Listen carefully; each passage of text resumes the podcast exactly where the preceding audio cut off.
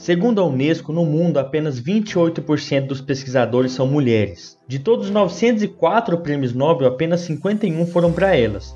E esse ano nenhuma mulher recebeu o prêmio. Só 14% da Academia Brasileira de Ciências é hoje integrada por mulheres. A maioria das bolsas de pesquisa no Brasil ainda vão para homens. Além do mais, alguns estudos já demonstraram como a maternidade afeta o crescimento da carreira das mulheres na ciência. Bem, isso não acontece por culpa de ser mãe, mas por culpa de uma sociedade em que a lógica de produção a todo custo extirpa até o direito de conceber uma vida, taxando a maternidade como perda de lucro. Se você achou essas estatísticas normais, nós aqui sugerimos que você procure urgentemente aconselhamento sobre a história e machismo, pois apenas recentemente que mulheres tiveram direito ao voto no Brasil. Ao voto, um dos símbolos mais básicos de participação social. Bem, hoje o que vemos no Prêmio Nobel ou no número de bolsas concedidas para mulheres no Brasil é um resultado de séculos em que homens proibiram as mulheres de frequentar ambientes acadêmicos ou de ter qualquer participação social. Bem, a gente não muda isso do dia para a noite, pois séculos de cultura machista estão enraizados nos hábitos de muitas pessoas. Bem, hoje a gente vai tentar entender um pouco como é ser mulher na ciência brasileira com todos os seus desafios. Tô nervoso. Eu sempre fico no começo da eu vou começar. Presenças ilustres, hoje eu fico nervoso. Você sabe o nervoso que tá de cara.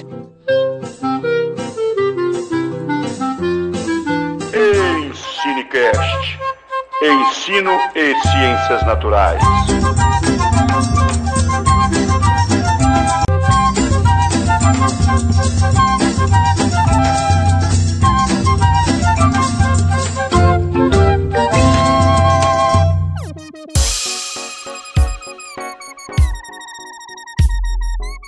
Olá pessoal, bem-vindos a mais esse episódio do Ensinecast. Hoje com convidados e membros novos, finalmente. A gente está tentando diversificar e melhorar o tempo todo, mas eu acho que eu não preciso me apresentar mais, agora é com elas. Muito bem-vindas a esse episódio, professora Levi e professora Eveline. Olá, é, eu sou Levi Karina, sou professora, pesquisadora da Universidade Federal de Goiás, aqui da Regional Jataí. Uh, sou doutora e atuo na área de ecologia. Oi, gente. É, eu me chamo Eveline, sou professora aqui da Regional Jataí, Universidade Federal de Goiás, sou professora do curso de Química, sou doutora em Química. Vou estar aqui com vocês no Ensinecast por algum tempo. Vamos estar juntos aí, aprendendo juntos. Olá, galera, salve, salve. Estou aqui, eu, Fernando, que o James não quis me apresentar hoje, ah, né? É. Mas ah, por uma boa causa. Já é mesmo conhecido, não precisava. Quero dizer que eu estou muito feliz, duplamente feliz, primeiramente porque a gente está fazendo um episódio para tratar de uma, de uma questão diferente que até então a gente não tinha tratado, né? Então a gente está aqui hoje com duas colegas doutoras para fazer uma discussão é, a respeito da participação das mulheres na ciência.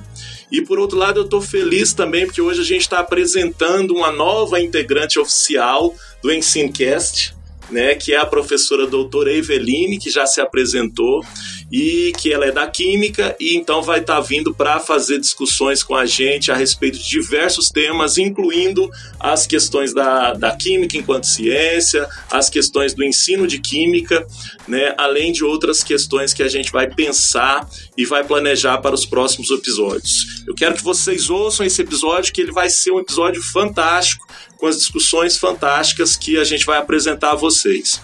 Isso aí, então, vamos lá para a nossa discussão de hoje, pessoal.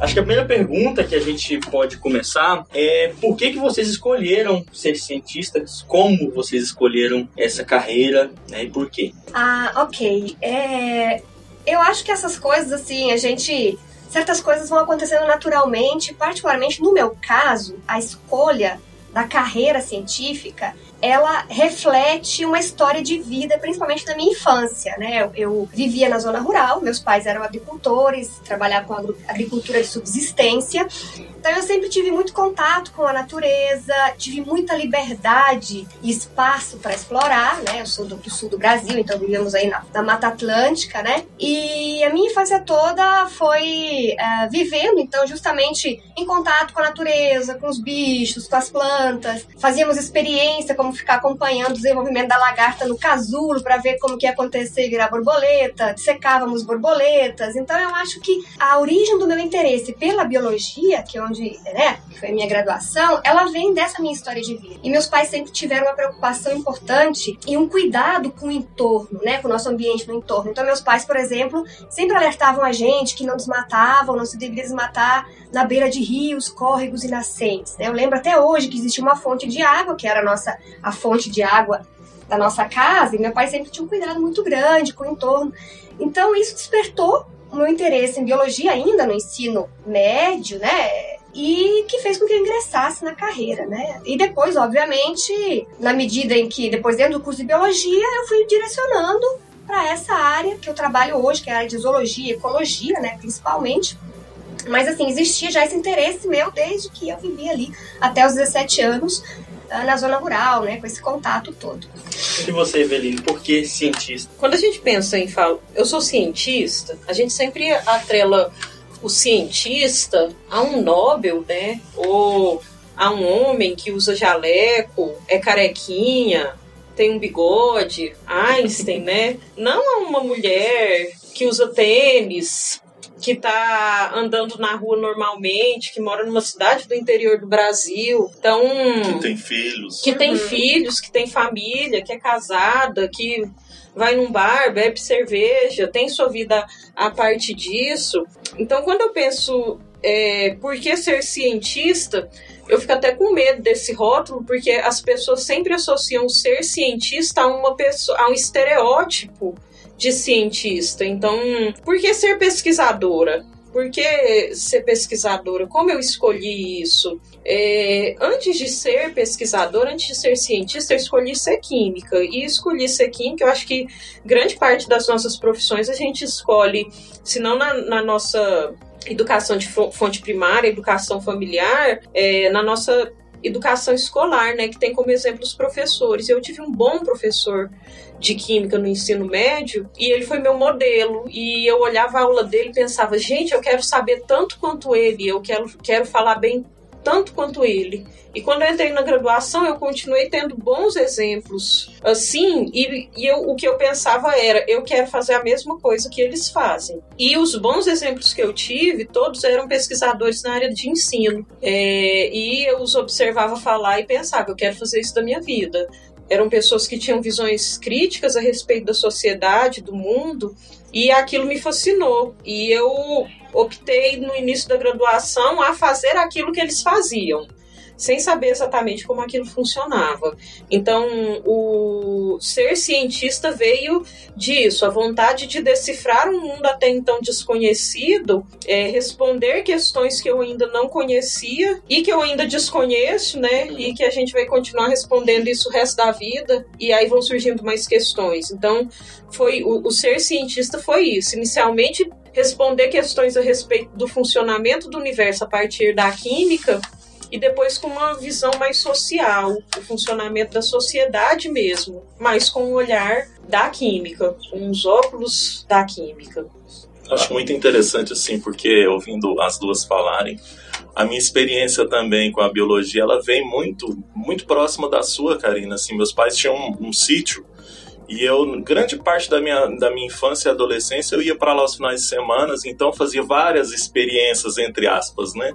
É, com, com plantas, justamente observando, né, trabalhando muito essa questão da, da, da, desenvolver essa capacidade de observação, que é uma qualidade muito importante na ciência, né? Ah, e, e aí pensando nisso, vocês falando assim, tanto que as experiências que a gente tem de vida, elas muitas vezes nos norteiam para alguns caminhos que vão lá na frente estar relacionado com as questões profissionais, né? Então isso é muito interessante. E aí, e, é, nesse, nesse ponto também, é, é, que foi destacado no caso, eu acho assim, a questão do, da, da, importância dos professores né, nas nossas vidas, que está mais uma vez associada com as experiências, no caso de educação formal, é, são extremamente importantes nesse sentido da gente também parar e pensar, né? É, o tanto que o papel do professor pode influenciar e levar a experiências significativas, a experiências que lá na frente vão estar resultando numa questão muito importante da vida dessas pessoas, não só profissional, mas em vários outros aspectos. Né? Então isso é, é, muito fantástico a gente pensar nessas questões. Né? É bem interessante, é uma preocupação que a gente tem hoje, eu imagino que, imagino que a Eveline também, né? de, é, de alguma forma, ser exemplo para os nossos alunos, que a gente faz algo que a gente gosta muito, é, e que isso, na verdade, como você falou, norteia o nosso trabalho, né? A gente se dedica, a gente gosta de ver os resultados disso que a gente faz e principalmente cativar os nossos alunos. Então sempre temos também isso que ela falou é importante, as figuras importantes que nos que serviram de exemplo, né? Que nos inspiraram a seguir essa carreira. Sim.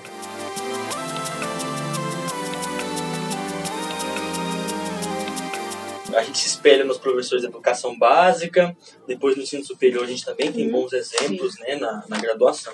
E é nessa parte que eu queria perguntar para vocês, se você, quais os desafios que vocês encontraram na graduação para constru, construir esse começo de carreira de pesquisadora, professora, né? Quais são os principais desafios da graduação? Eu, eu já comentei isso em outras em outras falas que eu participei, palestras, né?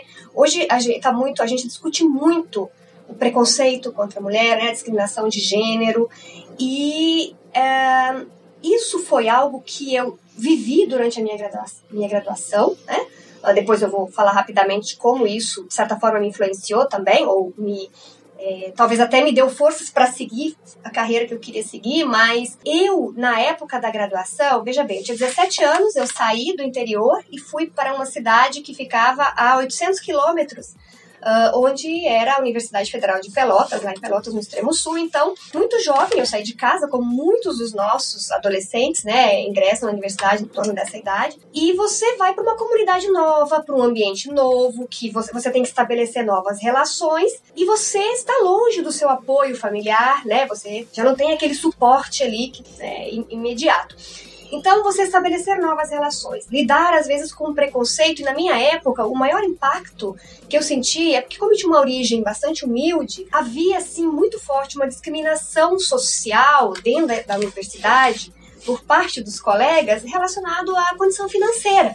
Então, isso para mim foi é, talvez um dos maiores desafios que eu vivi. É às vezes não poder me sentir excluída de alguns grupos, porque não, não não tinha condições de participar, mesmo assim, de algumas viagens de campo, de alguns congressos, que os colegas iam porque de fato não tinha recursos financeiros para isso. Então eu acho que esse foi o grande desafio, né? E não fossem algumas ações, né, eh, alguns apoios que a gente tem como por exemplo casa do estudante, auxílio transporte, auxílio alimentação, talvez eu não sei se eu teria conseguido concluir de fato. Uh, eu acho que isso até certo ponto mascarou alguns outros desafios que eu vivi. Por exemplo, a vontade que eu tinha de estagiar no laboratório de zoologia, mas que só existiam meninos estagiários, né? A maioria ali, acho que tinha uma aluna, mas o professor não aceitava. Professor. O professor não aceitava meninas, porque ia muito para campo, ia muito lá para a Praia do Cassino, que é uma cidade próxima, em Rio Grande,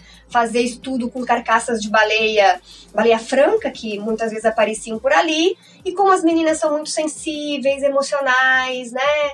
Aquela coisa toda, então normalmente a gente ficava de fora. Isso não me impediu de seguir a carreira que eu queria. No final das contas, eu fui tentar o mestrado depois na área de zoologia, né? Eu consegui no finalzinho uma fiz estágio em outras áreas que disponibilizavam, né, de vagas, mas existiu esse preconceito em termos de gênero. Mas eu acho que isso para mim foi de menos quando comparado à dificuldade de me manter em termos financeiros, né? Então eu sentia muito esse, esse essa diferença, esse olhar diferente por parte de grupos com os quais eu vivi. Então esse para mim foi o maior desafio, um dos maiores. Quando a gente fala em termos de desafio, eu acho que o lugar de onde a gente vem importa, né? É, eu vim de uma família de classe média, é, então é, eu ter vindo de uma família de classe média, sim, daqui de Jataí, isso me proporcionou coisas que outros alunos não tiveram a chance. Então, eu saí do interior, fui para a capital, é, o que já é a realidade de uma minoria, para poder fazer o ensino médio. É, então, eu já tinha chances, na época era vestibular, não era Enem. Então, eu tinha chances de entrar em cursos de elite, mas eu escolhi um curso de Química, de licenciatura. É, então, esses desafios sociais, inicialmente, eles não foram sentidos por mim porque eu tinha quem me sustentasse por trás. E é uma realidade hoje que os cursos de licenciatura, que são cursos frequentados por é, alunos vindos, a maioria de escolas públicas e de estratos sociais inferiores, é, eles não possuem. Então, essas dificuldades sociais eu não possuí. Mas, em contrapartida, eu entrei em um curso que era majoritariamente frequentado por homens. Eu, eu não lembro exatamente eram duas turmas, 60 alunos e 10 mulheres. Isso e, em Goiânia? Isso em Goiânia, na época. Então, é, era uma realidade completamente diferente da que eu estava habituada. Mas, outro ponto positivo que eu tive é que eu estava em um lugar em que eu tinha bons exemplos e personalidades femininas fortes. Pessoas que batalharam para estar onde estavam e davam bons exemplos em relação a isso. Então, eu nunca me senti menos por ser mulher e estar em um curso de homens. Eu nunca me senti em desvantagem a nenhum rapaz por isso. Ou ah, eu nunca me senti menos do que eles por isso. E nunca me senti menos do que eles ao concorrer em alguma vaga para algum laboratório ou para algum processo seletivo. Diferente do espaço, diferente do assédio que eu acho que o assédio realmente foi um problema nessa época eu ingressei na faculdade muito nova, com 17 anos, é, e com uma visão de mundo muito ingênua. Há muitos anos atrás, então eu acho que o assédio era uma coisa que eu não sabia lidar. E eu acho que isso é uma coisa que nós precisamos ensinar nossas meninas trabalharem isso dentro da universidade, dentro das escolas, e ensinar os nossos meninos a serem responsáveis em relação a isso. Então, eu acho que é um trabalho de professoras e professores e de pais também ensinar o meu filho a não ser um assediador e, se for assediado, a denunciar e a agir, e ensinar minha filha também a como enfrentar isso e também não ser uma assediadora, né? Então, eu acho que o assédio, nesse caso, é, foi o grande desafio que. Talvez o desafio que eu enfrentei. Quando você fala que você tinha é, uma, vinha de uma classe média, né, que você tinha condições de fazer um outro curso, uhum. até mais concorrido de, de repente, né? Sim. né? É, você teve resistência da sua família por optar por fazer licenciatura Sim. em Química? Sim, eu acho que é um sofrimento do meu pai até hoje. eu ter optado por Química e ainda licenciatura. Mas ainda assim eles deixaram você fazer. Sim. Isso não foi um impedimento, não foi um, um desafio nesse caso. Não eu acho que leva em conta a minha personalidade, que é uma personalidade forte. É, mas nunca houve ameaça. Eu tenho é, pais respeitosos, né? É, mas eles nunca deixaram de apresentar suas frustrações em relação a isso. Meu pai sempre fala: ah, meu colega, com os filhos médicos é, ninguém nunca dá exemplo de meu colega com filhos professores, né? E eu aqui tenho uma filha farmacêutica e outra professora. Então, é, eu acho que como pais, eles não desejariam esses caminhos para mim de professora, mas eu sou eu sou muito feliz no caminho que eu. Isso acontece na biologia também, né? Na, então, não no bacharel também. Né? Ah, uhum. Por você não fazer o direito, medicina, engenharia. Você escolhe biologia. biologia. É, Levi, você também passou por isso. Isso, e na verdade, não, não é nem só dos pais, mas às vezes, ainda mais no meu caso, minha família é grande, uhum. os irmãos da minha mãe, né? São 12 irmãos. É, a pressão, porque assim, eu de fato fui uma das poucas na, na minha casa, eu minha, minha, e a minha irmã, que estudamos, que foram, fizemos faculdade, então imagina mestrado, doutorado. E é, a pressão da família, de quando você está terminando, e aí? Quando vai começar a trabalhar? Você termina o curso, ou você vai, às vezes, vira professora logo de imediato, mas eu, no caso, não fiz licenciatura, eu fiz bacharelado, então eu tinha essa pretensão, de fato, de seguir a carreira, fazer mestrado, a carreira científica, e havia essa pressão, realmente, de vários tios, tias perguntando, sim, mas e aí, quando é que você vai começar a trabalhar? Como se Quanto as é etapas. que você vai ganhar? Você não ia dar uma vida melhor para seus Nossa. pais, né? Essa pressão. Isso é algo talvez muito desafiador. Eu senti isso muito. Quer dizer, saindo da graduação, esse foi o maior desafio, né? Durante a graduação, tudo bem, tá estudando. Então, no início era aquela coisa, olha, ela tá estudando, né? Vai solucionar todos os problemas. Quando você termina, e aí? né? Então, mas hoje, por Cadê outro o lado, resultado, cadê né? o É. resultado? Por outro lado, hoje eu sei que a gente serve de exemplo na família. né? Então, demorou de fato, né? fiz mestrado, doutorado muitos anos, mas é, eu sei, é motivo de orgulho, assim como seus pais, tenho certeza que tem orgulho também. né? Sim. A gente às vezes se sente numa ilha, né? Exato. Você tá ali com o seu grupo, com seus E eu colegas. ouço isso dos meus É, alunos. E na verdade é um trabalho muito específico, o trabalho do cientista dentro das universidades, porque quando a gente olha em outros países que o cientista trabalha dentro de um instituto de pesquisa específico, o cientista está lá, ele é o cientista. No Uhum. Brasil não, nós não somos cientistas, nós somos professores Professor. universitários. E a impressão que todo mundo tem é que nós somos zebras gordas que dão oito horas aula por semana. E aí, quando alguém pergunta, hoje você dá aula? A gente fala que não, a pessoa tem a impressão que nós não trabalhamos. Enquanto o trabalho, enquanto docente, é uma pequena parcela disso, né? E o processo formativo nosso levou muitos anos. Então, enquanto a família da Karina estava olhando para ela e pensando que ela não estava trabalhando, e o que ela estava fazendo é aprimorando-se enquanto cientista para poder hoje se tornar uma professora, né? E não só uma professora, uma professora que pesquisa, uma professora cientista, mas que todo mundo coloca apenas como uma professora que dá 10 horas ou em algumas realidades muito longe, distantes da nossa, 8 horas de aula por semana, né? E essa visão é interessante porque é uma visão imediatista, né? Sim. É uma sociedade que exige da profissão, da, de profissões, de quem está na graduação para diferentes profissões, um retorno mais imediato possível. É, infelizmente a gente acaba indo para a discussão do status social do professor, né? Que a gente está falando de uma realidade de universidade, né? Mas se a gente for pegar da educação básica, É as condições e, e- e o status é, é pior ainda, Uhum. né? Então é, é por isso muitas vezes que as famílias são totalmente contrárias quando o filho ou a filha opta por fazer licenciatura, né? É, porque acaba justamente pensando nessas é, questões vinculadas à profissão, né? As condições estruturais de trabalho.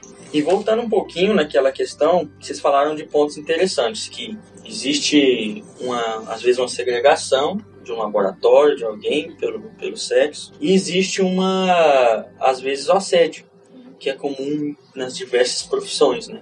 Que é o que a realidade de muitas alunas. E eu queria assim que vocês passassem dicas, porque provavelmente alunos que vão ouvir isso aqui já passaram ou vão passar por situações como essa. Quais as dicas que vocês dão para essas alunas? O que, que elas poderiam fazer em situações como essas? Minhas queridas meninas, cuidado com quem se envolvem, cuidado com quem saiam, cuidado onde vocês vão. Embora eu seja completamente a favor de que a mulher pode e deve usar o que ela quer, ela pode e deve ir onde ela quiser e tiver vontade, é, em um mundo onde não há respeito e a mulher é tido como instrumento, como moeda de troca, a gente precisa ter certos cuidados para não se colocar em situações de perigo, principalmente porque quem vai estar em desvantagem é a gente, né? Então, cuidado com aquele professor que fica te mandando mensagem à noite, ou com aquele colega mais velho que te manda mensagem meia-noite pedindo para você algum favor. Cuidado com alguém que vai te dar carona para casa. Cuidado com a lábia de certos professores, colegas. Eu estou falando professores aqui nesse caso, porque nós estamos falando de uma relação, mal ou bem, que é uma relação de poder, né? É, e eu não falo de poder no sentido maldoso, de que é uma relação hierárquica, mas porque quando o professor está em sala de aula, ele detém certa admiração. Então, ele acaba ocupando uma posição não de. É, eu posso até trocar a palavra, não poder, mas prestígio, né? Então, às vezes, essa relação pode ser é, confundida. Então, tenham cuidado. É lógico que po podem haver relações consensuais sem problema, mas pesem os efeitos disso a longo prazo, né? Talvez eu, eu esteja soando um pouco antiquada, né?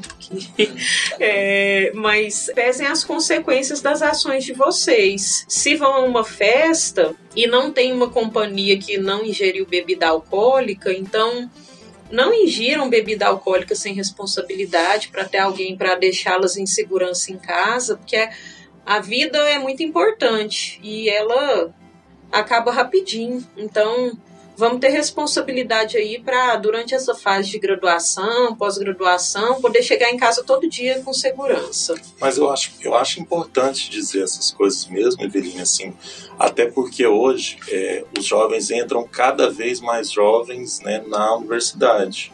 Então entra com 16, 17 anos e aí vem naquela situação que você falou de muitas vezes é, algumas pessoas vêm do interior, já são mais, né? Tem, tem medo de dizer não, digamos uhum. assim. Não, né? não quem vem Sim, do interior, é, mas, mas são mais. Isso, justamente. Então tem esse medo de dizer não. E é muitas vezes nesse medo de dizer não, ou de denunciar, ou de falar alguma coisa para outra pessoa, é que acontece muitas situações né, de, de assédio e a, a, que a gente sabe. A ouvidoria existe para isso, a coordenação do curso, da pós-graduação existe para isso, existe denúncia anônima, então procurem os direitos caso vocês se sintam assediadas, e eu sempre estou falando no feminino porque a gente ouve isso muito mais das meninas do que dos meninos, mas caso os meninos também passem por isso, façam as denúncias, porque a, a universidade eu acho que é o ambiente mais heterogêneo que existe dentro do Brasil, né? E eu acho que é o lugar em que mais os direitos das pessoas procuram ser respeitados, né? Então, aqui eu acho que é um lugar que pelo menos tentaremos que a justiça seja feita. É, isso que ela mencionou é importante, e aí é, vai de encontro com a dica que eu ia dar, porque assim, é, de fato, muitas das nossas jovens, meninas e meninos também, uhum. é, às vezes não estão acostumados, né? É um ambiente novo, é diferente, é acesso a muita, muita novidade. E só quem já passou por uma situação de assédio sabe o quão isso é constrangedor e a dificuldade que às vezes você tem de perceber que aquilo foi um assédio, Sim, porque exato. é muito sutil. Então a pessoa que você o às vezes se camufla, né? É a pessoa que você admira, seja seu colega, seja seu professor, seja quem for que está às vezes do seu lado e que você confia, né? Você não espera em algum momento que você está só, tem uma atitude que você fica na dúvida, mas será que realmente? Então a dica minha, a minha dica é: não tenha medo de falar sobre isso com outras pessoas.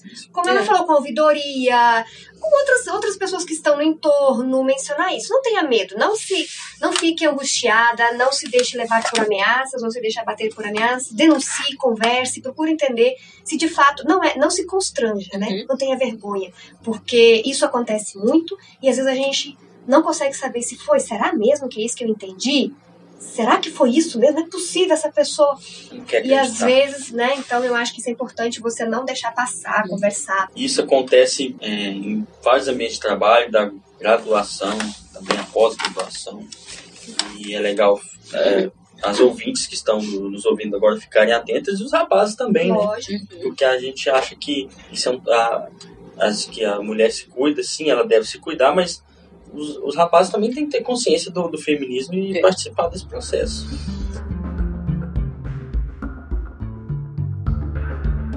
E agora vamos para a próxima etapa dessa escalada de vocês aí, para vocês contarem para a gente como é que foi. O final da graduação sempre é muito, muito decisivo para todo mundo, acho que dependendo do curso. Se eu vou conseguir E um pouco assustador também, é, né? Muito assustador. Que espera. É, eu costumo falar para os alunos que ao final da minha graduação foi difícil, o do mestrado também foi, acho que o do doutorado vai ser também. Sempre é um, um limbo que você chega, né? Mas eu queria saber como é que foi essa escolha no final da graduação para seguir na pós-graduação, como foi mestrado e doutorado na vida de vocês? Eu acho que para mim foi tão natural que não houve uma escolha. Como eu comentei mais no início, eu decidi que eu queria fazer aquilo e o caminho para fazer aquilo era pós-graduação. Então, ao terminar a graduação, mestrado foi natural. E ao terminar o mestrado, o doutorado já foi natural. E quando eu ingressei, quando eu terminei a faculdade, eu formei um período de vacas gordas do contexto universitário, que foi bem na época de implantação do Reúne. Então, estava implantando por Chiquímica aqui em Jataí, então, estava com muitas vagas, inclusive para técnica. Então, eu já fui aprovada no concurso de técnico e ingressei no mestrado. E aí, eu já estava aqui, já logo teve um concurso para professor 20 horas. Então, aí eu fui aprovada no concurso, logo terminei o mestrado e passei no doutorado. Então, foi, foi tão natural que não foi, não foi algo, não foi alguma decisão que eu tive que tomar. Parece que foi. Foi consequência. Foi, sim, sim, foi consequência. Foi caminhando naturalmente das decisões que eu tomei na graduação. Uma coisa é preciso deixar claro. Foi natural porque isso foi decidido durante a graduação. Foi uma graduação que foi muito bem feita. Orientada, né? Sim, foi, foi uma graduação que eu não fiz de qualquer jeito. Eu realmente estudei. Quando a gente falou lá atrás sobre as, as coisas difíceis durante a graduação, eu acho que é, além do assédio, eu esqueci de frisar uma coisa, que uma das coisas difíceis na graduação para mim foi a quantidade de tempo que eu tive que me dedicar ao estudo, porque eu escolhi uma carreira de exatas sem ter facilidade em exatas. Então, eu dormia muito pouco e estudava muito. Então, eu tive uma base muito boa na graduação e a pós-graduação foi caminhando como consequência disso. Então, por isso que pareceu muito natural. E eu acho que para o que eu observo dos meus alunos hoje é que é mais ou menos isso para eles também. Quem parece que já se insere na pesquisa na desde a graduação, naturalmente caminha para pós-graduação, né? É legal que depende de um planejamento, né? Sim, depende. É, não é aleatório. Não significa que eu não dei sucesso como em tal carreira aqui fora, ah, então eu vou fazer mestrado. Sob meu ponto de vista, talvez as pessoas pensem, diferente. Eu não acho que é dom, eu não acho que você nasce missão. para isso, não é missão. É, é, decisão. Ah, tá, eu não dei certo lá fora, mas você gostará de fazer isso? Porque é, é um trabalho que nós vamos estudar sempre, né? O resto da vida. Ah, qual que é o seu trabalho? Estudar. A gente estuda, estuda, estuda, escreve, escreve sempre. Então, se você gosta de fazer isso, sim, você tem uma boa carreira aqui dentro. Agora, se você não gosta de fazer isso, então não vá para pós-graduação, porque pós-graduação é isso. É exigente. É. Levi, você foi escolha, foi, foi sendo levado também? É, é, eu não desisti da minha ideia de que eu queria trabalhar com zoologia, né? Ecologia e zoologia. E diferente da Eveline, eu sou de uma época das vacas magras. Era um processo muito forte de sucateamento das universidades. Eu terminei a graduação no final de 2000, então é, bolsas eram coisas assim, duas bolsas, uma bolsa por programa de pós-graduação, né, independente às vezes da, né, do quão bem avaliado ele era. E aí, lá no Rio Grande do Sul, uh, no finalzinho, no último ano da graduação, eu tive contato com um pessoal, que era inclusive de Goiás, e que estava fazendo, é, da UFG e da PUC, que estavam fazendo um é, resgate de fauna numa área inundada por uma usina hidrelétrica. Então eu tive contato com aquela coisa de ir pro campo, fazer coleta dos bichos, lidar diretamente né, com os animais, aquela coisa toda. E aí um professor que era da área da paleontologia da universidade lá onde eu fazia, da UFPEL, me orientou na monografia com, com dados que eu tinha levantado durante esse estágio que eu fiz por um período com esse pessoal que estava lá de Goiás. Então eu consegui de fato trabalhar com zoologia bem no finalzinho e prestei a seleção do mestrado na PUC do Rio Grande do Sul. PUC é paga, né? E eu, eu passei, mas logicamente não tinha bolsa, então não tinha nem condições de pagar foi quando eu prestei aqui no UFG, porque já, já tive então esse contato prévio com esse pessoal. Em Goiânia. Em Goiânia. Prestei na UFG em Goiânia. Eu fui orientada por um, um, um zoólogo, taxonomista na área de que trabalhava com serpentes. Então foi assim, eu me senti muito bem acolhida. Então foi um processo um pouquinho diferente da graduação, que foi um pouco mais difícil. Me senti mais acolhida de fato. Uh, embora é, questões, eventualmente, de assédio ainda continuaram, mas esse processo foi. Eu queria, eu tinha muito foco no que eu queria e por isso eu ingressei. E mais uma vez você veio sozinha. Vim sozinha de longe, ainda com essa pressão de família. Agora para outro estado, Outro estado, bem exato. longe. Mas assim, é, como eu te falei, eu acho que eu me senti um pouco mais acolhida.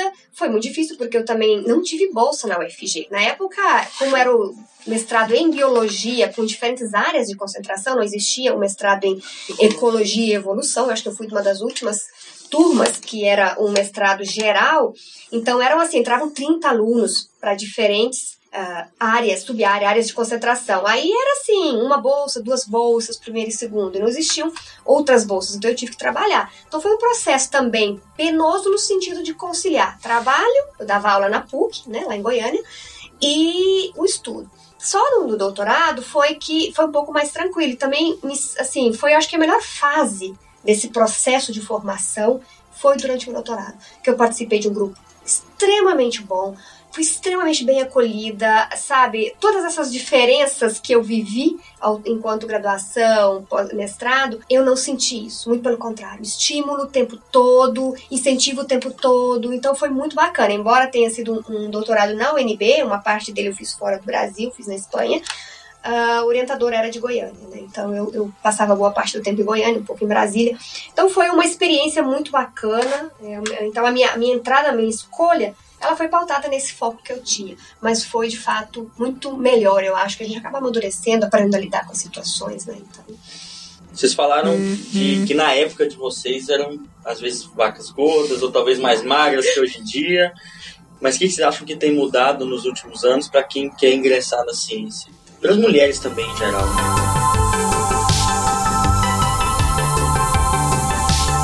discute-se hoje o acesso da mulher à ciência, porque fazendo algumas leituras a respeito da mulher dentro da ciência, quando a gente vai discutir a respeito mulher na sociedade de um modo geral, é, eu ouvindo minha orientadora falar em uma palestra uma semana atrás, ela falou sobre o Estatuto da Mulher Casada. E ela falou isso, eu até me assustei. Eu falei, como assim, Estatuto da Mulher Casada? E aí ela falou o ano, publicado em 1962 pensei assim, gente, isso é esses dias atrás, né?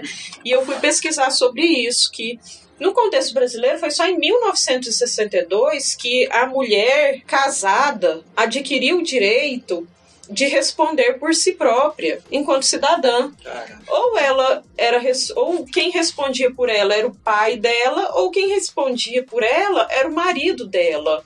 Até Então não nem existia. votava, né? É, então não existia outra opção para uma mulher que não fosse ser subordinada ao pai ou ser subordinada ao marido. Isso me fez refletir bastante sobre a situação em que nós nos encontramos atualmente, porque quem responde por mim hoje sou eu. Eu respondo pelas minhas atitudes. Eu sou casada e eu tenho pai, mas quem é responsável pelas minhas atitudes sou eu. E é muito bom poder me responsabilizar pelas minhas atitudes, porque significa que eu posso tomá-las, né? É, eu entendo, Eveline, eu acho isso super é, importante, porque esse movimento que você está falando, e a gente vê muito isso hoje, existem vários programas, né? Uhum. Programas de incentivo à participação das mulheres na ciência, movimentos sociais, e isso gera política pública, isso chama atenção. Então, por exemplo, né, você perguntou o que, que tem mudado. Desde 2013, apenas, o CNPq tem uma resolução normativa em que ele amplia o prazo para parturientes, para mulheres que deram à luz durante a vigência da bolsa, seja ela na iniciação, seja ela bolsa para o pesquisador, que é bolsa produtividade, é pesquisador, digamos assim, de alto nível. Então, é, isso tudo ajuda um monte. Eu vivi essa situação, tenho, né, tenho dois filhos, né? é, e nesse processo eu tive que pedir prorrogação dos meus projetos para poder é, fazer a prestação de contas, é, prorrogação da bolsa de pesquisa. Isso ajuda muito, porque a gente de fato é, sai um tempo né, É do necessário. meio, é necessário. impor- Isso é importante. Então, eu, eu vejo como isso como avanços importantes que nós tivemos. Com risco, talvez, disso até mudar, dado esse movimento todo que a gente vê hoje. Mas é esse tipo de movimento que você mencionou, ações como da Unesco, junto com a Sociedade Brasileira de Ciência e a L'Oréal, que dão pre que premiam, tem editais específicos das agências de pesquisa para que as mulheres. Eu falo, no contexto brasileiro, a gente ainda está bem engatinhando, engatinhando, né? Quando a gente olha para a realidade europeia, existem associações que premiam as instituições de ensino e pesquisa que têm boas iniciativas em relação às questões de gênero. Exato. Porque eu acho que quando uma mãe fala para uma não mãe ou para um pai que só quem é mãe entende o que uma mãe passa, gente, desculpa, é literalmente isso. É só uma mãe entende o que, que a outra mãe passa, porque é só mãe que pare. É só mãe que dá o mamar, que dá o peito. A gente querendo ou não querendo, precisa se afastar por algum tempo, não mesmo querendo ficar dentro do trabalho, alguns meses são necessários para a gente se recuperar fisiologicamente. O hormônio não sai magicamente do nosso corpo, né? Infelizmente, até eu acho que em termos práticos seria bom, né? Se de repente tudo saísse, a gente voltasse a ser o que era antes da gravidez, porque meu filho vai fazer três anos mês que vem, e eu acho que até hoje eu não sou o que eu era antes dele. Então, eu acho que essas discussões ampliaram nos últimos anos. É, minha mãe conta que quando ela me teve, ela teve dois meses de licença maternidade. E ela ainda teve licença maternidade, né? Porque é, algumas mulheres não o têm. Então, esse tipo, eu acho que esse acesso às discussões são que culminam em mudanças sociais, mudanças nas agências de fomento, mudanças dentro das instituições, políticas, né? mudanças, políticas. Isso, políticas públicas. Isso é um progresso.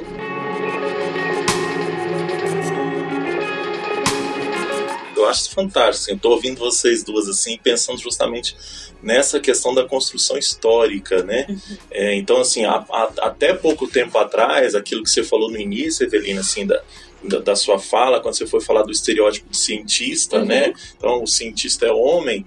Até pouco tempo atrás, os livros didáticos nem faziam referências a cientistas, né? É. Então a gente tem cientistas que já, já, já faziam ciência há séculos, no Sim. caso, e que são importantíssimas para a história do, do, conhecimento científico, né, da construção dele, e não eram sequer citadas nos livros didáticos. Né? Então, tudo isso, esse processo histórico de construção dessa, dessa relação que a gente está tendo agora, é interessantíssimo. Só que ao mesmo tempo agora está havendo uma desconstrução de muita uhum. coisa, né? É, então, a gente James, tem que ter cuidado para não voltar, né? Não, igual o James falou, é, é, saem das vacas gordas para as magras, é o risco de nem encontrar as vacas é. né, né, futuramente. É, se a gente pensa nessa questão se é cíclica ou se não é, talvez um historiador consiga dar conta disso melhor Acho do que a gente. Se a gente pensa.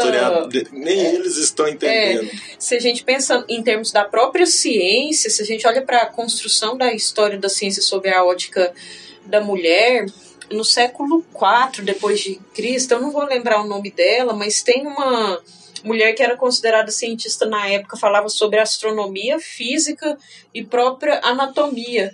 400 depois de Cristo, que foi morta pelos iluministas por é, renunciar, por não aceitar Cristo como o cristianismo como religião.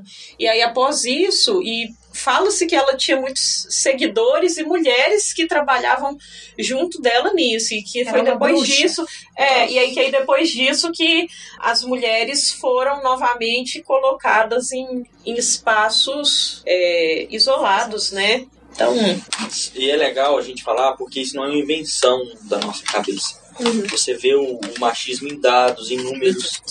É, se você olhar para os seus livros de história e começar a relembrar os filósofos, cientistas que são mais é, citados, são homens. E isso não é porque a capacidade intelectual do homem é diferente. Um dos do, os dados da própria pós-graduação no Brasil mostra, mostram isso, que embora as mulheres tenham se especializado tanto quanto os homens, as carreiras nas ciências exatas e engenharia são constituídas é, apenas 23% por mulheres, enquanto nas áreas de cuidado, ciências da saúde ou linguística, até mais ou menos 63% por homens. Por que isso? Porque quando eu, eu falo isso, sempre meu marido fica bravo. Mas. Porque pro menino a gente dá um brinquedo de quebra-cabeça de montar trator e pra menina a gente dá a boneca e põe ela pra ninar uma boneca que não mexe, que não fala, que não faz nada. Por que que pra mulher o cuidado e pro homem a criatividade?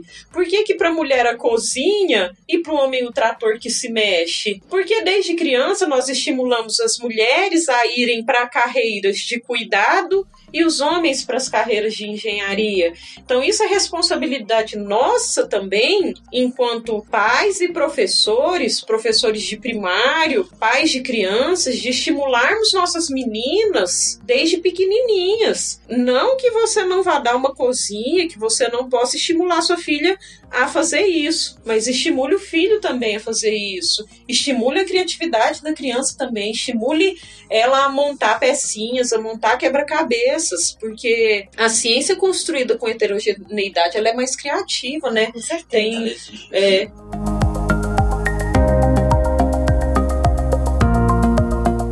E vocês tocaram num ponto muito importante agora que homem nenhum pode falar sobre isso, que é a gravidez, como vocês, porque vocês que carregam, que amamentam, que têm um cuidado mais próximo. E eu acho que é legal agora vocês fal a falarem, eu vejo muitas, é, agora na universidade eu vejo muitas colegas que estão no mestrado, que quer, ou que querem ir para pós-graduação, mas tem plano de ter filho, mas elas ficam como? Você ainda vê muita gente falando assim, cara, ela não trabalha, ela teve filho. Assustadoramente, hoje em dia, ela não trabalha, ela foi ter um filho. Você está renunciando à questão biológica de uma escolha por, por uma questão de mercado, às vezes. Isso é assustador. É. E eu queria as dicas de vocês como mães, pesquisadoras, professoras, como é que vocês li- trabalham com essa vida pessoal, ser mãe, ser professora? Levi. Eu falo que é, a gente vira malabarista, né? Então é um malabarismo diário você lidar com o fato que você tem que trabalhar e você tem filhos, tem que ter os cuidados também, né?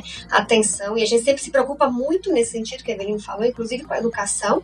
Você não pode terceirizar isso, né? Então se você tá. É, e eu tô lembrando ontem, você, ontem, dia do professor, não sei se vocês acessaram o Google e viram a imagenzinha do Google pro dia do professor. Era um polvo, então o povo com um braço ele apagava o quadro, com o outro ele pegava o caderno do aluno, com o outro ele entregava uma prova, e eu me senti assim, aquilo foi mais pra mim como mãe que do que como professora, ou mais ou menos a mesma coisa. Olha, assim, é muito difícil. Eu acho, por exemplo, a Evelyn citou alguns países, né, al- algumas informações, existem países em que depois que termina a licença maternidade da mãe, começa a do pai.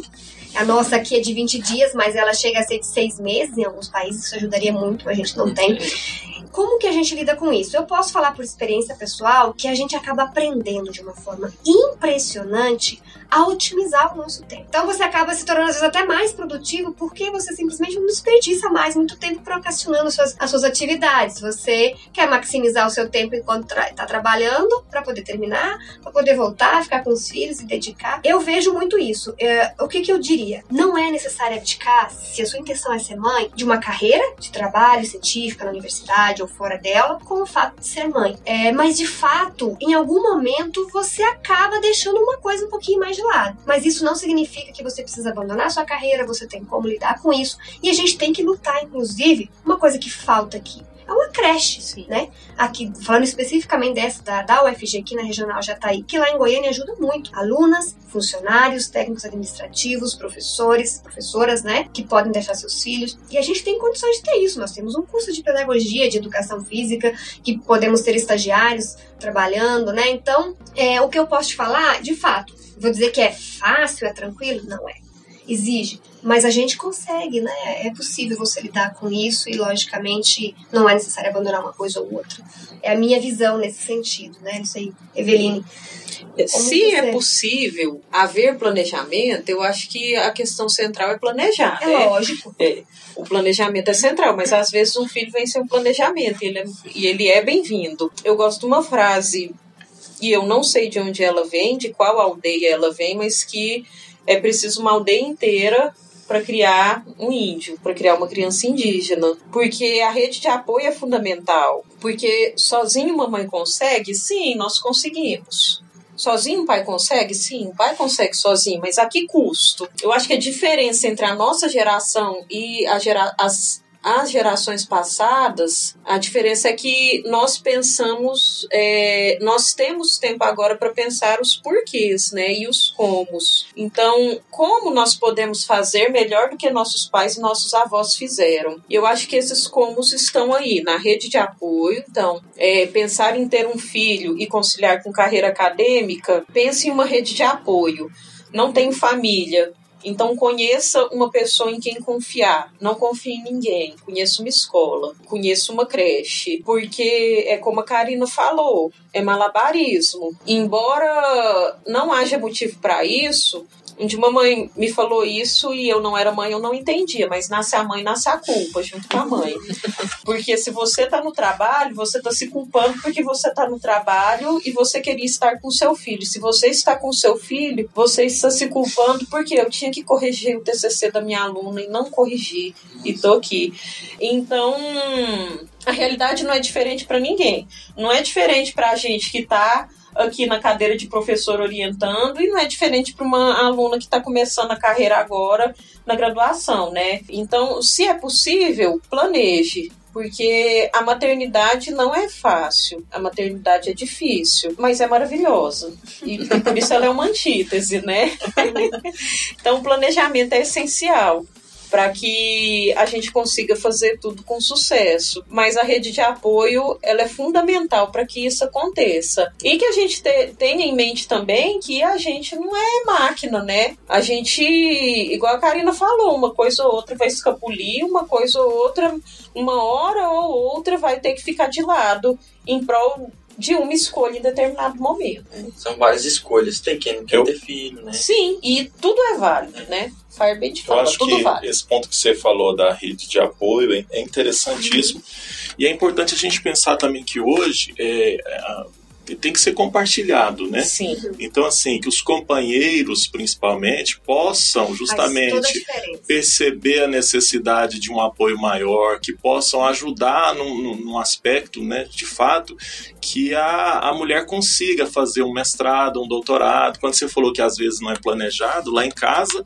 a minha esposa, a Cris, fez mestrado é, e descobriu que estava grávida no mestrado.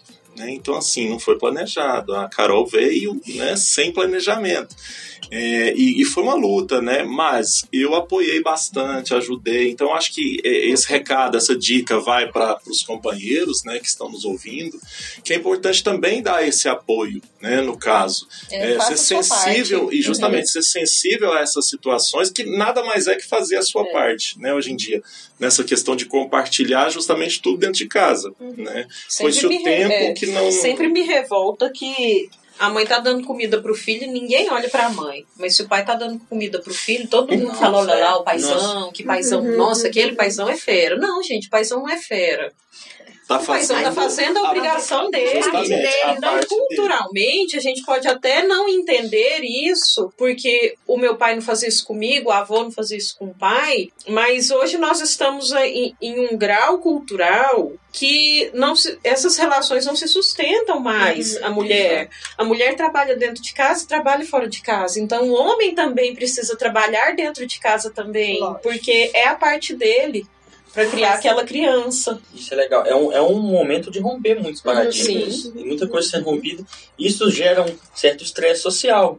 Porque hoje os pais, os homens, né, da, precisam aprender que a sociedade talvez já não é do jeito que os pais deles ensinaram. Que eu, o, eu o exemplo que... que... eles viram, né? Talvez não foi é. por maldade. Sim. Eu não acho que o meu pai não trocou minha fralda porque ele não via necessidade. Eu acho que é porque tá tão acostumado, né? Uma inércia de um modo geral. Então, homens, façam sua parte. As mulheres é. precisam. E, e, meninas também não se frustrem ou desistam das suas carreiras. Eu falo é. novamente reforçando a ideia. É, eu deixei de assumir cargos é, é, administrativos ao, ao qual eu fui convidada, ou aos quais eu fui convidada como reconhecimento do, do, trabalho, do meu trabalho. Pesquisa, olha, não Nesse posso. momento não posso. Deixei de participar de projetos, de ir para viagens importantes uhum. de trabalho, porque não tinha como, tava com um bebê pequenininho, amamentando, então, dizer, eu não abri mão de amamentar, logo eu abri. Mas isso não significa que essas oportunidades nunca vão mais aparecer. Eu acho que é uma questão de tempo, então você,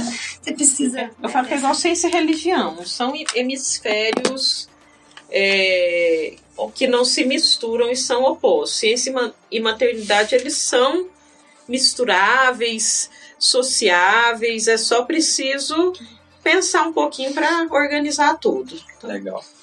E é, é, interessante que a gente tem que aceitar o pressuposto que hoje em dia todo mundo tem que compreender que, o, que há diversidade. Uhum. Então aqui mães, pais, casais héteros, mas tem quem, quem quer, tem casais héteros que querem ser pais, é. né? tem medo de um futuro ecológico não tão uhum. agradável.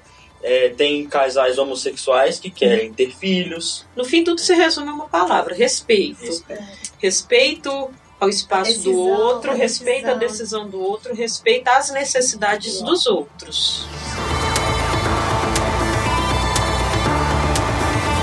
E agora vamos para uma parte de, de, de, recomendações, né? Mas eu queria saber de vocês, de modo geral, qual que vocês diriam que é o papel social de vocês enquanto cientistas? É, é Pode posso, posso falar? É, assim, como cientista, nós temos, uh, né, principalmente financiados por recursos públicos para desenvolver, a gente tem o retorno de o impacto do que a gente produz deve ser voltado ao bem social, né, ao bem-estar social. Então, tanto na área da saúde, da educação, desenvolvimento, né, os desenvolvimentos que vão beneficiar a melhoria da saúde, da educação, da economia, da agricultura, isso é geral da ciência, é o nosso dever, é o nosso papel, e a gente sabe muito bem que um país economicamente independente, o progresso de um país está diretamente relacionado aos Sim. avanços científicos, à independência científica, a melhoria dos avanços tecnológicos de uma nação. A gente sabe muito bem, tem vários exemplos disso. Acho que o Brasil está muito atrasado nesse sentido. Então, é, a gente tem essa função né, de devolver para a sociedade, né, poder, digamos assim, é, fazer com que distribuir os benefícios, né? Devolver seus benefícios. Agora, eu diria que o papel nosso, como mulheres, assim como também como os homens cientistas, acima de tudo, hoje é na divulgação do que a gente faz, porque hoje a gente sofre ataques muito sérios, né, James?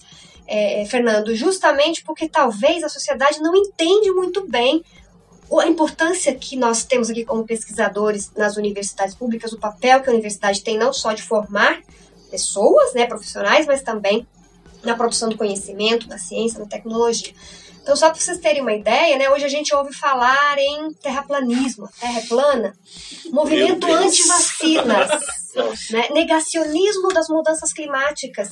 Tudo isso talvez porque a gente deixou de difundir de uma forma um pouquinho mais clara e não só, né, a gente se preocupa muito em divulgar nosso conhecimento para as outras, para as pessoas, para dentro da própria academia, mas a gente esquece que tem que mostrar para a sociedade que o que a gente produz tem um papel importante. Só para vocês terem uma ideia, um dado que eu estava vendo esses dias, poucos dias depois que a gente conversou, é de que nos Estados Unidos, mais de 80% da população a, vê os cientistas como um cientista como a profissão mais confiável. Mais de 80, isso tem crescido ao longo dos últimos anos. No Brasil, uh, o cientista é, é o segundo no, no ranking né, das profissões que a sociedade, né, na pesquisa que eles fizeram, que eles confiam mais, isso tem diminuído.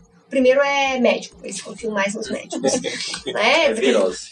É, então, assim. A, exato. Eu acho que a gente precisa, de fato, hoje o nosso papel principal, além disso que a gente faz, né, de retornar para a sociedade, é mostrar para a sociedade que a gente, o que a gente faz é importante, voltar a ter a confiança, para que a gente tenha o apoio, e, e isso transcenda, digamos, ao nível de governança. Né? Antes da Eveline falar, eu acho que também é, é, é, resume um pouco daquilo que a gente vem falando, que é dar o exemplo, né, Exato. Karina?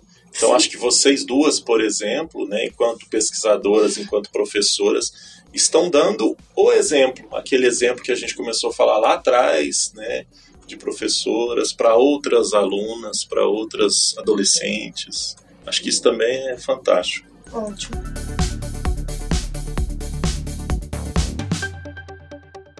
Quando a gente pensa em ação social, a gente sempre pensa em mudar o mundo, né? E às vezes a gente não consegue mudar nem dentro da casa da gente. Mas quando quando eu me coloco enquanto pesquisadora que pesquisa a sociedade, eu acho que meu papel social é formar professores com qualidade. E aí nisso eu acho que eu tenho um papel mais importante nesse sentido enquanto professora do que enquanto pesquisadora, embora eles não se dissociem, né? A Evelina professora não, não se separa da Evelina pesquisadora, mas porque esses profissionais que a gente forma aqui dentro da universidade, os licenciados são os profissionais que vão atuar lá no ensino médio. E aqui é, o nosso curso forma 10 professores de química por ano que vão para a escola e cada professor de química desse forma 400 alunos por ano. Então, eu penso que o meu papel social é esse, é formar um bom professor de química,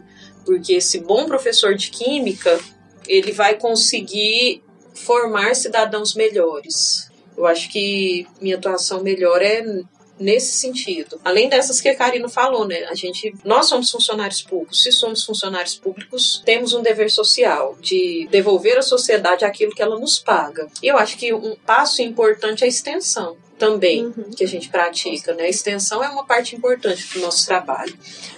E as pessoas às vezes elas não percebem, né? Usando uma fala na palestra do professor José Alexandre um tempo atrás, assim, as pessoas não se dão por conta que tudo que está ao redor delas é resultado de ciência. É, é tecnologia, é ciência, é inovação. É, então, talvez alertar, né, que na verdade a ciência é importante. Esse exemplo, né, que vocês dão e é legal, a gente ressalta que realmente cada um tem a sua realidade social. Sim. Cada um vai encontrar seus desafios, uhum. mas a gente uhum. tem que se espelhar mesmo. Acho que é, você, cada um vai ter suas dificuldades, que sejam lidar com o machismo que existe, tá? Eu vou ter que falar, a Terra não é plana, o machismo é, existe e inúmeros também vão surgir durante a carreira e acho que tudo que vocês falaram perpassou para o planejamento. Sim. Porque o planejamento não serve para você escolher uma coisa e seguir até ele. Não, serve que se você escolher algo e ele der errado, você já tem planos uhum. você sabe como lidar com esses percalços. Né? Significa você ter a meta, né? Você tem a meta, você vai alcançá-la. Não importa se pelo caminho A, B, C ou D. A gente só vai para frente.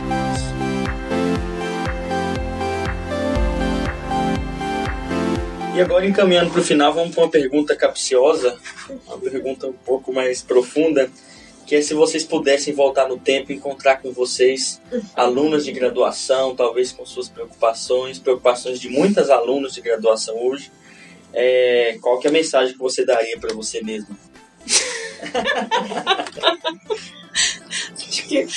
Pode ser sincera. Não. Tem o plano A e o plano B. A gente fala do plano B aqui, que é público. Pode ir, Karina? Ah, ok. É... Bom, eu pensei muito quando você comentou isso comigo, mandou um roteiro. É, às vezes algumas coisas parecem meio clichês, né? Mas de fato, olhando para minha história pessoal, da minha trajetória, eu diria: mantenha o foco e não se deixe abater por comentários discriminatórios, preconceituosos, de pessoas que às vezes se sentem numa posição social, hierárquica, seja, né, ali no seu trabalho, enquanto você é estudante, superiores, e que eventualmente tentam te depreciar, te deixar para baixo, isola esse tipo de coisa e mantenha seu foco em algum momento você vai olhar para trás e falar assim: aquela pessoa ou aquelas pessoas que pareciam tão superiores, como eu falei, sejam em questões sociais, econômicas, etc., hoje na verdade não saíram do lugar. E você chegou onde você queria, né? Você atingiu a, a, a sua meta, é feliz com o que você faz, é realizada profissionalmente. Então, a despeito, eu sei que é muito difícil, a gente vê isso diariamente nos nossos alunos, sabe? Uma dificuldade muito grande exatamente de manter o foco, porque hoje a gente tem tanta informação mas eu acho que isso é importante, é você traçar uma meta, ter um objetivo, posso falar isso como experiência pessoal e chegar lá. Você acha que a Levi de 17 anos ia gostar de ver Levi de hoje? Que não vou revelar a idade. é, só 10 anos. 10 anos atrás? É, só 10 anos atrás, não. É, eu acredito que sim. Eu acho que ela estaria bastante orgulhosa e eu acho, inclusive, que ela e diria, você chegou mais longe até do que eu imaginava que você chegaria. Planejava chegar. Bacana. Eveline? Acho que o conselho que eu daria para Eveline é estuda, cansou, estuda mais, estuda mais, cansou, estuda mais um pouco. Tá cansado? Estuda mais. Estudar nunca é demais. É, e podem existir casos, mas eu ainda não conheci nenhum caso de alguém que endoidou porque estudou demais. Então, eu falaria isso, estuda mais. O modo que o pobre tem de se rebelar em relação ao sistema é estudando. Estudando, conseguindo se formar uma pessoa crítica. Estudo pode não deixar ninguém rico, mas capital econômico, dinheiro, não significa nada quando a gente tem um ponto de vista crítico a respeito da sociedade e sabe que dinheiro é só uma parcelinha disso. Então, eu falaria isso. Estuda. Tá cansado, Eveline? Tem problema não. Estuda mais. Mais um pouco, mais, mais e mais porque ainda dá para estudar mais um pouquinho. e você, Eveline, você acha que a você da graduação gostaria de te ver hoje em dia? Acho que sim, eu, sim. Começa a pensar, é, né, Luiz? É. Não, é porque aquela questão sobre o. Quando a gente tá ficando mais velho, tem certas questões que eu acho que. Ou pelo menos pra gente que é sonhadora, eu sou muito sonhadora. Então, fazem a gente pensar muito. E aquela questão sobre é, o papel social, como o que, que a gente queria mudar, como mudar os últimos, o que que mudou e o que que ainda tem para mudar, faz eu pensar muito sobre a mudança no mundo. E eu queria muito ter mudado o mundo e sou muito idealista, né, pra gente. Então se eu penso assim, o mundo não mudou tanto assim de da época da graduação para cá, mas ele já melhorou um pouquinho pelo menos um pouquinho. Então, sim, eu estaria feliz, porque alguma contribuição foi dada e ainda dá tempo de contribuir mais, né? Perfeito. Podemos seguir pro próximo? Sim. Bom demais. Vamos lá, pro final, a gente seguindo pro finalmente aqui. Final do final. No final do final do final, a gente sempre, sempre tem as dicas culturais que são dicas que vocês dão de obras, de música, de artistas, sei lá, de filmes, que vocês recomendariam para todos, de livros, que acho que todo mundo deveria conhecer. Legal, vamos lá. É, bom, nesse momento que todo mundo tem acesso a YouTube, Netflix, eu não posso deixar de falar de um filme recente, talvez porque eu, eu assisti ele há pouco tempo e me marcou demais esse ano, tá? Uh, e que tem a ver com o que a gente está falando aqui, tem a ver com ciência. Eh, talvez essas pessoas, se vocês que já assistiram, eu vou falar dele aqui, perceberam, mas ele retrata exatamente como uma pessoa de pouco acesso à informação, mas que às vezes só tem acesso a um livro, consegue fazer algo que muda o entorno dela, que muda o, o, o, o ambiente e que dá condições completamente diferentes, que é, vocês já devem saber do qual, qual filme eu tô falando, O Menino que Descobriu o Vento. Esse bom. filme é Perfeito. é fantástico e ele tem a ver com o que a gente está discutindo aqui, não necessariamente sobre mulheres na ciência, mas está falando de ciência. Pode ser, poderia ser uma menina, poderia ser um menino. Uhum. A questão é a oportunidade, o acesso, né, e a importância da ciência para resolver questões sociais importantes. Acho que o do acreditar também, né? Ele fala muito dessa questão do acreditar, da, das influências que a gente falou, né? De repente da família não não, não querer muito que aconteça as coisas. Todas as barreiras que ele teve, né? Que Sim. ele teve que enfrentar sozinho. De certa forma, me lembra um pouquinho que eu vivi também, embora a família apoiasse, apoiasse sim é, digamos assim, estimulasse, estimulasse, né? Mas não tinha condições. Não tinha condições financeiras, mas ó, tudo bem, pode ir. Então eu, eu vejo esse filme assim como um exemplo e é baseado. Eu adoro biografias e é baseado numa história real, né? Um livro que eu tô acabando de ler também, bem novinho, e é bem sugestivo para esse momento que a gente está falando. Até anotei porque eu acho o nome dele comprido. A ridícula ideia de nunca mais te ver. Já viram esse livro? Não. Rosa Monteiro, ela é uma é, é, espanhola e ela escreveu baseado no diário da Marie Curie, Sim. Né, famosa, cientista, ganhou o prêmio Nobel. Uh, conta justamente o, todos o, as, as amarguras, o sofrimento que por trás de uma mulher forte, com aparência desgrenhada, uh, né, que ela vivenciou, principalmente depois que ela perdeu o o marido, né? Que ela também era casada com um cientista. Então é bem legal, legal. bem profundo esse. Essa dica. Bacana. Bom, essas são as minhas dicas de livro e de filme. Perfeito. Um que vai parecer meio nada a ver, mas que quando a gente assiste não é. Não sei se vocês assistiram, ele é um filme meio antigo. Temple Grandin é fantástico. Não. É a história de uma mulher autista que consegue terminar a faculdade e começar a fazer pesquisa na área de bem-estar animal. E, a, e todas as barreiras que ela enfrenta por ser mulher e autista dentro de uma área que é eminentemente masculina é fantástico o filme. Compensa demais assisti-lo. E eu, eu acho que um livro dentro do que a gente discutiu, o feminismo mudou a ciência de uma professora de física, Legal. que eu esqueci o nome dela, depois eu passo para vocês, que ela vai narrar, ela vai apresentar alguns dados sobre É mulheres na brasileiro, não? ciência, é brasileira, né, uma professora do Rio Grande do Sul. Ela vai narrar algumas questões a respeito de mulheres e ciência, mas vai fazer algumas discussões. E eu acho que não tinha jeito de faltar também um livro do Chassot, A Ciência Masculina, e aí ele responde na contracapa, é sim senhora, que é um livro que narra alguns porquês. Por que a ciência é masculina? É de 450. Qual que é o plural de Nobel? Nobels ou Nobels? Nobelos, eu acho. Boa Você pergunta. fez uma pergunta difícil. Acho que Tem é poucos pergunta mais professores difícil. aqui, Acho que né? é Nobel. É, De. eu nunca ganhei um, nem É, dois. Então, ele, ele tem esses dados lá de 450 Eu tô só no primeiro ainda. né? Nobel no plural, só 17 são para mulheres dentro da Cara. área de ciências. Então, É, são poucos, eu já vi essa é, então ele. De todos até hoje? É. Então, na área de ciências. Uhum. Então, por quê, né? Esse ano só uma ganhou, né? Não vi. Acho não que eu, eu vi esses dias, eu vou até confirmar e pôr no episódio.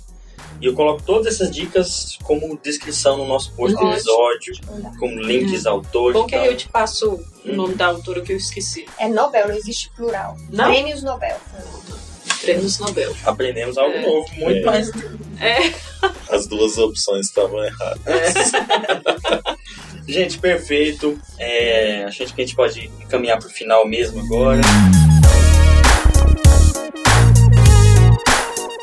Muito obrigado a vocês que participaram com a gente, Eveline, que agora vai ser membro efetivo, tá? A gente é muito grato por isso. E Levi, que eu espero que participe mais vezes com a gente, À tá? disposição, obrigada. É, muito obrigado mesmo por participar com a gente desse episódio. Alguma dica para o final para as futuras cientistas? Façam ciência, meninos. É, acho que é isso, é muito bom. Acreditem que vocês são capazes. Primeiramente, faz- façam sempre o que vocês gostam de fazer. Salve, salve galera! Então, gostaria muito de agradecer mais uma vez a participação das nossas colegas e amigas, né? Acho que vocês que estão ouvindo aí devem ter gostado muito, pelo menos nós gostamos bastante. Acho que a discussão foi fantástica. Né? A gente abordou vários temas aqui, abordamos várias questões e todas elas ligadas à, à questão da ciência, à questão da, da universidade, a questão do papel nosso, né, enquanto cientistas, mas muito no viés, né, na ótica da questão das mulheres fazendo isso. Então acho que hoje a gente conseguiu justamente trazer uma discussão que até então a gente não tinha feito, né, que fantasticamente as meninas é, conseguiram fazer isso, no caso as duas doutoras que eu tô chamando de meninas aqui, né, Então, Mas que- chamada de menino. que fizeram fantástico, uma discussão muito boa. Então eu acredito que vocês é, vão gostar e eu espero que vocês possam compartilhar isso aí com outras pessoas também. Salve, salve, até mais. Isso aí, pessoal. Muito obrigado e até a próxima. Valeu. Até a próxima.